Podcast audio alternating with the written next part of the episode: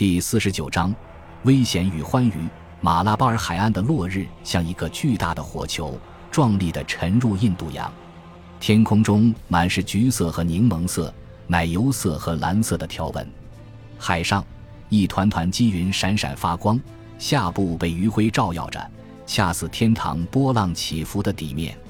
地面上空，一缕缕翻卷的云团变成了美妙而强烈的紫罗兰色，看上去像是刷到了棕榈林的梢头。轻柔的海浪把古铜色的涟漪送到岸上，漂浮的水藻团，海上最后几条小船，以及在岸边树枝间翻飞的乌鸦，都在将西之火的背景下现出剪影。白日在绿松石色、蔚蓝色、果汁黄、鲑鱼粉、焦茶色和沙色织就的五彩缤纷中逐渐消退，云色渐暗，随后又变成蓝色、灰色和白色的一片水彩污渍。夜幕降临，卡利卡特。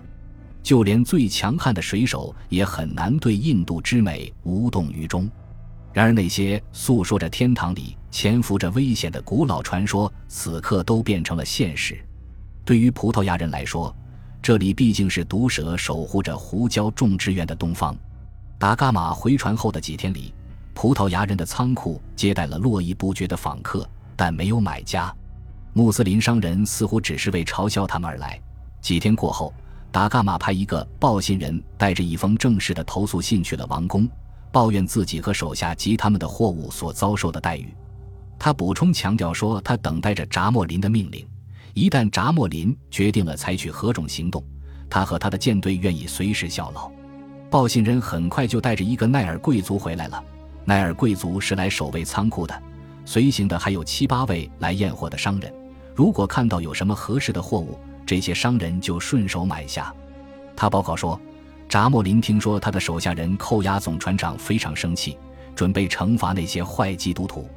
至于穆斯林，他授权葡萄牙人杀死任何擅闯其仓库的人，不必担心报复。这位统治者不知道葡萄牙国王到底有多强大，因此决定避免正面冲突。商人们待了八天，但对欧洲人的货物也不看好，什么也没买。穆斯林现在倒是不来了，但气氛变得紧张起来。水手们每次登陆，他们的敌手都会往地上吐痰。葡萄牙，葡萄牙，他们嘶声说道，把这个国名变成了一种嘲讽。达伽马命令手下一笑置之，但他们的心情日趋紧张。残酷的事实显而易见，在班达里，无人会购买哪怕一包布料，因此达伽马又派了一个报信人去找扎莫林。请他准许把货物转到卡利卡特城里去。统治者再次施恩，让总督组织了一队脚夫，把整批货物扛了过去。扎莫林向总船长保证，这笔费用由他本人支付，葡萄牙国王的一切财物都不会因费用问题对其国家造成负担。时间已是六月二十四日，海面上的巨大起伏令船只颠簸不已，巨大的雨滴像石弹一样砸在甲板上。卖不出去的货物正靠肩扛船运送往卡利卡特，但几乎无人对他们抱有什么希望。达伽马推断哥哥一直都是对的，便发誓再也不踏足任何外国海岸。既然如此，他便决定，只有让手下人把自己仅有的几样东西拿去交易香料，才算公平，也算是聊胜于无。他跟手下的船员说，最安全的做法是每船一次只派一人上岸。这样每个人都有机会交易，而无需把大批人质置于险地，成诱敌之饵。手下照办，三三两两地上岸，经过停在海滩上的小船、渔夫的棚屋和小寺庙，经过在雨中玩耍和舞蹈的孩童，沿着漫长的小路走到卡里卡特。他们一路瞥见了坐落在茂盛的花园和果园之中，被刷成鲜绿和明蓝色的有拱廊的凉亭。兴奋地看到无处不在的灰猴子用后腿站立，磨着牙行动鬼祟。每一所房子无论大小，其入口处都有一个大门廊，木地板闪闪发光，跟桌子一样干净，随时为外乡人提供食物、饮用水和休息的地方。根据近来的经验，葡萄牙人欣慰地发现，至少当地人对自己教会的兄弟还是很热忱好客的。记录者写道：“水手们沿路受到基督徒的欢迎。”有一个水手走进一幢房子吃饭或睡觉时，他们表现得非常高兴，还任其取用想要的所有东西。挤在全是男人的狭小空间长达一年后，探险家们厚着脸皮盯着印度女人看。他们自腰部以上全裸，在脖颈、胳膊、大腿和手脚上戴了很多珠宝。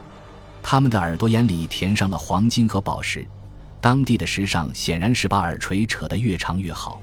一位旅行者报告，扎莫林王后的耳朵一直拉到跟乳头齐平。让他们发自内心的喜悦的是，水手们很快便发现，在上中层种姓中，婚姻并非神圣的结合。女人可以同时接待几个来访丈夫，最受欢迎的女人会有十个以上丈夫。男人们集中资源。让妻子住进他自己的房子里。每个丈夫来过夜时，都把武器支在门外作为信号，让其他人远离。女人们也盯着葡萄牙人，他们也一样充满了神秘感，穿着乱作一团的笨重衣物，在炎热天气中汗流浃背，身上像海绵一样往外渗水。有些人或许并未止步于相互了解，即便不是这样，公共女人也随手可得，其中有些人也是兼职的妻子。在社会化的妓女体系，有高超性技巧的妓女和东方香水药膏的香味之间，欧洲男人们觉得自己来到了性欲的天堂。这一发现引发了很多出于道德的抱怨和纵欲过度。然而，满足自有其代价。尼克洛达康提就曾见到过很多女人经营的商店，里面出售奇怪的东西，一种金银或铜制的小坚果大小的东西，像铃铛一样叮当作响。他解释说，男人在娶妻前就到这些女人这里来，他们在男人阴茎的皮肤上切开多个小口，在皮肉之间放置多达十二枚这种铃铛，阴茎缝合后会在数日内痊愈。这么做是为了满足女人的淫荡欲望，因为阴茎上的这些隆起或肿块会让女人在性交时获得巨大的快感。某些男人的阴茎向下延伸到两腿之间。行走时可以听到叮当的铃声，康提可不愿意这么干。这个意大利人宁愿被女人嘲笑阴茎短小，还纷纷邀请他去做矫正，也不愿为取悦女人这般苦了自己。更加好奇的水手们还报告了更奇怪的习俗：牛四处游荡，甚至还会走进王宫，并得到隆重的优待，连扎莫林也会起身给他们腾地方，而人们会避开很多男男女女。就像他们是麻风病人一样，婆罗门和奈尔沿街行走时会喊“走，走”，这是在警告低种姓的人让开道路。如果哪个下等人未能退到一旁低下头，无论他多有钱多有势力，上等人都可以随意刺死他，没有人会过问他这么做的理由。一旦被人触碰，就算是被葡萄牙人碰一下，出身高贵的人必须进行沐浴仪式来清洁身心。他们解释说，如果没有采取防备，他们就会沐浴一整天。最低种姓的人不能接近城市，他们住在乡野，靠田鼠干和鱼干为生。如果触碰到较高种姓的人，他们自己及其亲属都会成为被攻击的对象。如此说来，很多人皈依伊斯兰教也就不足为奇了。然而，所有种姓中最不洁的方式和驱魔师，却会在扎莫林生病后受到追捧。他们在扎莫林的门前支起帐篷，把自己的身体涂成彩虹色，戴上由花草制作的花冠，点起一堆篝火，在号角、铜鼓和挠脖的嘈杂声中，他们呐喊着跳出帐篷来做鬼脸、吐火，在明火中跳上跳下。两三天后，他们在地上画圆圈，并在圈里吐口水，直到魔鬼上身，告知该如何治愈王室之疾。扎莫林必定会照做。更奇怪的是，印度人的宗教仪式，即使是从小听着圣人自虐的故事长大的欧洲人，也啧舌不已。他们发现，有些狂热的教徒在祭司面前已经做好了自我献祭的准备。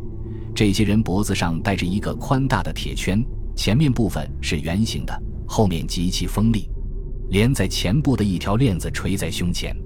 牺牲者把双脚插进铁圈，两腿抬起，脖颈弯曲地坐好。